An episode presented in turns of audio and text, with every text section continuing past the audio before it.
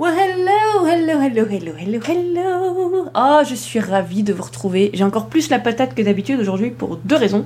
Bon, alors déjà, je commence un épisode de podcast. Vous savez que ça me fait péter une durite. Hein. Ceux qui me suivent depuis un petit moment, euh, vous commencez à comprendre maintenant. Et la deuxième, c'est que j'ai publié ma première vidéo YouTube.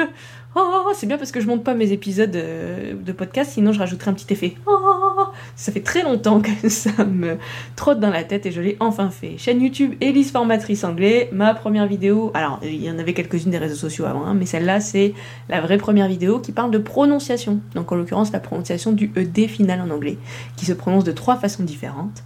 Voilà, je vous en dis pas plus. Je vous laisse aller découvrir ça. Hein Aujourd'hui, je fais un petit point, peut-être un petit peu différent de ce que je fais d'habitude, mais je fais un petit point sur quelque chose qui me tient à cœur, euh, parce que c'est revenu plusieurs fois avec mes apprenants dernièrement, là. Et on va voir ensemble euh, le nombre de mots français-anglais, les, tentatives de, traduction littérale. Voilà, ça n'a pas beaucoup de sens, je sais pour, pour l'instant, mais laissez passer le jingle et vous verrez.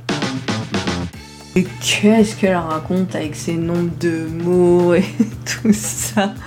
Qu'est-ce qu'elle veut dire? Alors, c'est juste que je me suis rendu compte que très souvent, je pense que c'est un phénomène qui est tout à fait naturel euh, quand on apprend une langue étrangère, euh, c'est qu'on essaye de traduire tout littéralement tout le temps.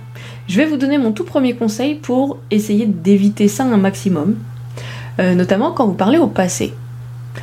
C'est-à-dire, l'exemple que j'ai eu plusieurs fois cette semaine, je sais pas pourquoi, particulièrement cette semaine, c'est revenu, mais voilà, c'est comme ça. C'était peut-être justement pour l'univers me disait de faire un épisode de podcast à ce sujet, pour aider plus de personnes, je ne sais pas. Euh, c'est la traduction notamment d'une phrase comme par exemple, parce que oui, je fais un petit point contextualisation avec mes apprenants. Quand on commence les cours, en général, je, on papote. Donc je leur demande ce qu'ils ont fait la semaine, avec qui ils étaient. Euh, voilà, comme ça c'est un, moyen super sympa de commencer la session et euh, en même temps de parler de choses qui nous tiennent à cœur, réellement, notre quotidien, notre famille, nos activités, etc. Et moi je trouve ça toujours hyper intéressant, j'adore échanger à ce niveau-là en fait. Je pense que mes apprenants seront d'accord avec moi. Ils savent que je pose toujours plein de questions, et je dis ah bon vous avez fait ça, tout ça? Bref. Et donc, euh, je reviens à mon exemple de départ. Si mon apprenant veut traduire je suis allée faire une rando, par exemple. Je suis allée faire une rando, ce qui est arrivé il n'y a pas longtemps. Euh, mon élève a commencé par essayer de traduire cette phrase en disant I am. Il cherchait, il cherchait en disant I am. Et direct, je me suis dit, mais non, en fait, ça marche pas. On peut pas dire I am parce qu'on ne se situe pas du tout dans le présent.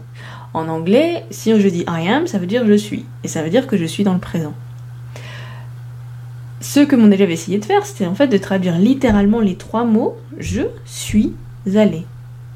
Mais ça, en anglais, ça n'est pas possible. Et pourquoi c'est pas possible? Parce que là, en l'occurrence, il me parlait d'une activité passée et que comme il me parlait d'une activité passée, on allait devoir forcément en anglais utiliser le ah là je vous entends, criez-le, que vous soyez dans le bus, chez vous en voiture, le prêterie mais oui, vous le savez, parce que vous savez que j'ai fait un, épisode de podcast il y a pas longtemps là-dessus, sur euh, les verbes en ED les verbes irréguliers, qu'est-ce que c'est? Je vais un petit peu plus loin dans la réflexion aujourd'hui, en vous disant ça, c'est que euh, je ne peux pas traduire littéralement les temps du passé en anglais. Alors, là où ça peut marcher, euh, c'est quand on parle en français à l'imparfait. J'allais, par exemple. J'allais, je voulais, j'achetais, euh, je prenais, j'étais, tout ça, ça peut marcher, ça peut matcher en termes de nombre de mots avec l'anglais parce que j'utilise un sujet, un verbe. J'étais, I was. Je prenais, I took. Je voulais, I wanted. Wanted d'ailleurs qui revient très souvent dans mon épisode de, pardon, dans mon, ma vidéo YouTube, donc n'hésitez pas à aller là-bas. Donc tout ça, ça, ça marche en fait ça marche. Si, je, si je suis à l'imparfait, ça marche. Mais l'imparfait va me servir uniquement à décrire des actions répétitives dans le passé, des habitudes que j'avais. Quand j'étais petite, j'allais à l'école en bus. Quand j'étais je, euh, à la fac, j'aimais boire beaucoup d'alcool. Pardon maman. Donc dans ces cas-là, je peux effectivement avoir un nombre de mots euh, sujet-verbe qui matchent en français et en anglais. Mais à partir du moment où je sors de ce contexte-là.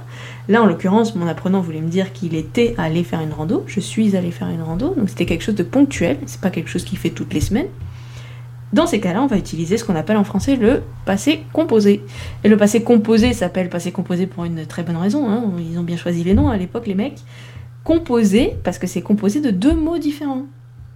Donc, pour dire je suis allé, je vais devoir utiliser le verbe être au présent et un participe passé. Et la combinaison de ces deux éléments-là fait que je suis dans un temps du passé pour nous. Alors on n'y réfléchit plus, nous, euh, les francophones. Hein. Je, réfléchis pas qu'en fait, quand je dis je suis, ça veut dire c'est la même chose que de dire am. On n'y fait plus gaffe du tout. Mais en fait, je pense que pour un anglophone qui apprend le français, ça ne doit pas être très évident tout ça. Bref, je suis allé va donc se traduire par le verbe to go, donc le verbe aller, et non pas suis, mais le verbe aller, c'est sur celui-là que je vais me concentrer, au passé. Le verbe to go étant bien évidemment un verbe régulier, vous le savez, va se transformer en I went. I went hiking last week. I went hiking last week. Je suis allé faire une rando va se transformer en I went hiking. Je suis allé, I went. Et ça va être la même chose à chaque fois que je vais utiliser du passé composé. Alors il peut y avoir des nuances. Quelquefois, le passé composé peut se traduire dans certains cas par du present perfect. Je reviens pas sur ce que c'est, j'ai déjà fait un épisode là-dessus, donc n'hésitez pas à aller l'écouter si ça vous intéresse. Present perfect, en l'occurrence, l'anglais aussi possède des temps composés qui s'appellent tous les temps du perfect. À partir du moment où il y a perfect dans le temps, c'est qu'il y a deux mots. Voilà, c'est un peu comme quand en français il y a le mot composé et il y a deux mots pour faire le, pour faire le temps. Du coup, ça peut être traduit éventuellement par du present perfect. Je ne il faut se laisser cette possibilité-là. Mais, mais, bien souvent, ça va se traduire par un passé qui est terminé, donc I went. À chaque fois qu'on va me donner un récit dans le passé, c'est comme ça que ça va être. Si c'est des actions ponctuelles dans le passé, si je raconte ma semaine, je vais forcément devoir passer soit par la forme en ED pour les verbes réguliers, soit par la forme de la deuxième colonne pour les verbes irréguliers. Alright? On va essayer de faire quelques autres exemples. Donc, euh, quand on me raconte la semaine, en général, qu'est-ce qu'on me dit? Euh, On va me dire, par exemple, euh, j'ai mangé au resto, par exemple. J'ai mangé au resto, c'est toujours le même apprenant d'ailleurs qui m'a dit ça. j'ai mangé au resto. Et manger, avoir au présent plus manger, va se transformer en I ate. A-T-E. C'est le verbe to eat au passé, la deuxième colonne. I ate at the restaurant. I ate at the restaurant. Qu'est-ce qu'on peut dire d'autre euh, Qu'est-ce qu'il me raconte en général? J'ai terminé un super gros projet au travail, par exemple. J'ai terminé un super gros projet au travail. J'ai terminé, les deux mots vont se traduire juste par I finished a very big project at work. J'ai terminé va se transformer en finished. Voilà, j'espère que ce petit conseil vous aura aidé à avancer dans votre pratique de l'anglais. Souvenez-vous, si vous parlez au passé, bien souvent, c'est que vous devez utiliser un seul mot pour traduire votre verbe, et non pas plusieurs comme on le fait en français. C'est tout pour moi aujourd'hui. Ciao Et voilà, c'est tout pour cet épisode. Mais il y en a plein d'autres et il y en aura plein d'autres. Pour ne rien louper, n'hésitez pas à vous abonner et à suivre mon actualité sur Facebook et Instagram. Elise Formatrice Anglais, c'est moi. Oui, c'est moi. Ciao